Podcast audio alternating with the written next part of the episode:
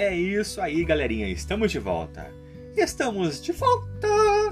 Aqui é o Anderson Tarifa e vocês estão acompanhando mais um episódio desse podcast Macetes da Vida. E hoje, quarta-feira, dia 3 de novembro de 2021, nós estamos trazendo como título principal de nossas meditações a verdade presente em Deuteronômio. E o título de hoje principal é Que nação há tão grande?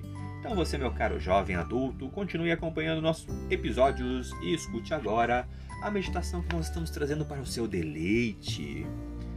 Porque o que se segue nos próximos versos após Deuteronômio 4:4 é uma das passagens mais profundas e belas de todas as escrituras. Ah, o hebraico é magnífico. Seria possível argumentar que, em essência, a mensagem de Deuteronômio encontra-se neste ponto, e todo o restante são comentários. Ao ler esses versos, esses textos, vamos pensar um pouquinho sobre o princípio contido nessas palavras e que aplicam-se a nós também no presente. Vamos ouvir agora a leitura de Deuteronômio 4, do versículo 5 ao versículo 9. Deuteronômio 4, do 5 ao 9, nós estamos utilizando a nova tradução da linguagem de hoje. Vamos pensar antes de ler, porque o Senhor, por meio de Moisés, disse o que fez a Israel. E agora a leitura. Como o Senhor, meu Deus, me ordenou, eu lhes tenho ensinado as leis e os mandamentos que vocês deverão guardar na terra que vão invadir e que vai ser de vocês. Portanto, obedeçam fielmente a todas essas leis, e assim os outros povos verão que vocês são sábios e inteligentes quando ouvirem falar dessas leis, eles dirão: Como é sábio e inteligente o povo dessa grande nação. Nenhuma outra grande nação tem um Deus que fique tão perto do seu povo como o Senhor, nosso Deus, que fica perto de nós. Ele nos ouve todas as vezes que pedimos a sua ajuda.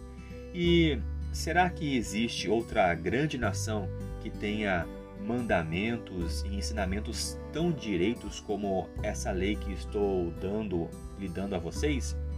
Portanto, tenham cuidado e sejam fiéis para que nunca esqueçam as coisas que viram e contem o, ao Senhor e contem aos seus filhos e aos seus netos. O Senhor desejava que o povo percebesse que tinha sido chamado escolhido por um motivo muito especial. E eles se tornaram uma grande nação, assim como Deus havia prometido inicialmente a Abraão. Porém, o propósito de torná-los grandes era que pudessem ser uma bênção para todas as famílias da terra.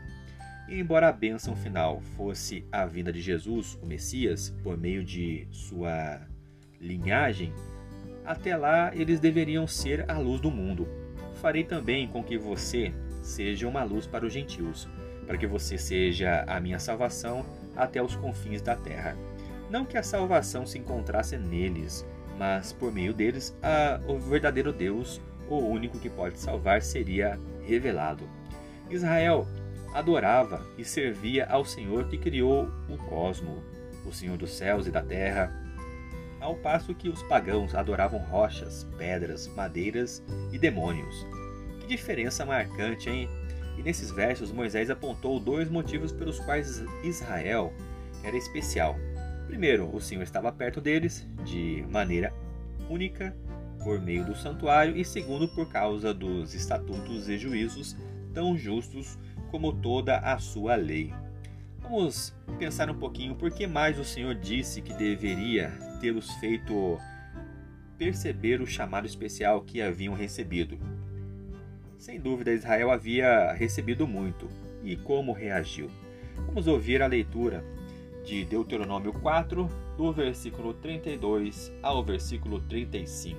Então, Deuteronômio 4, do versículo 32, do, 30, do 32 ao 35, que está escrito: Estudem o passado, toda a história desde a criação da humanidade caminhe pelo mundo inteiro e pergunte, perguntem se alguém já viu ou ouviu falar de haver acontecido alguma coisa tão impressionante como esta.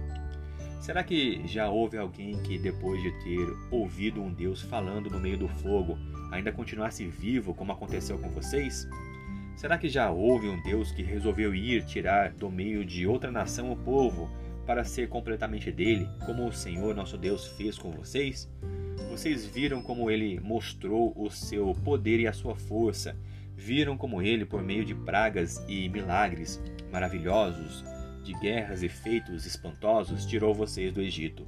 Deus deixou que vocês vissem tudo isso para que soubessem que o Senhor é tão, é o Senhor é Deus. Não há nenhum outro Deus a não ser ele mesmo.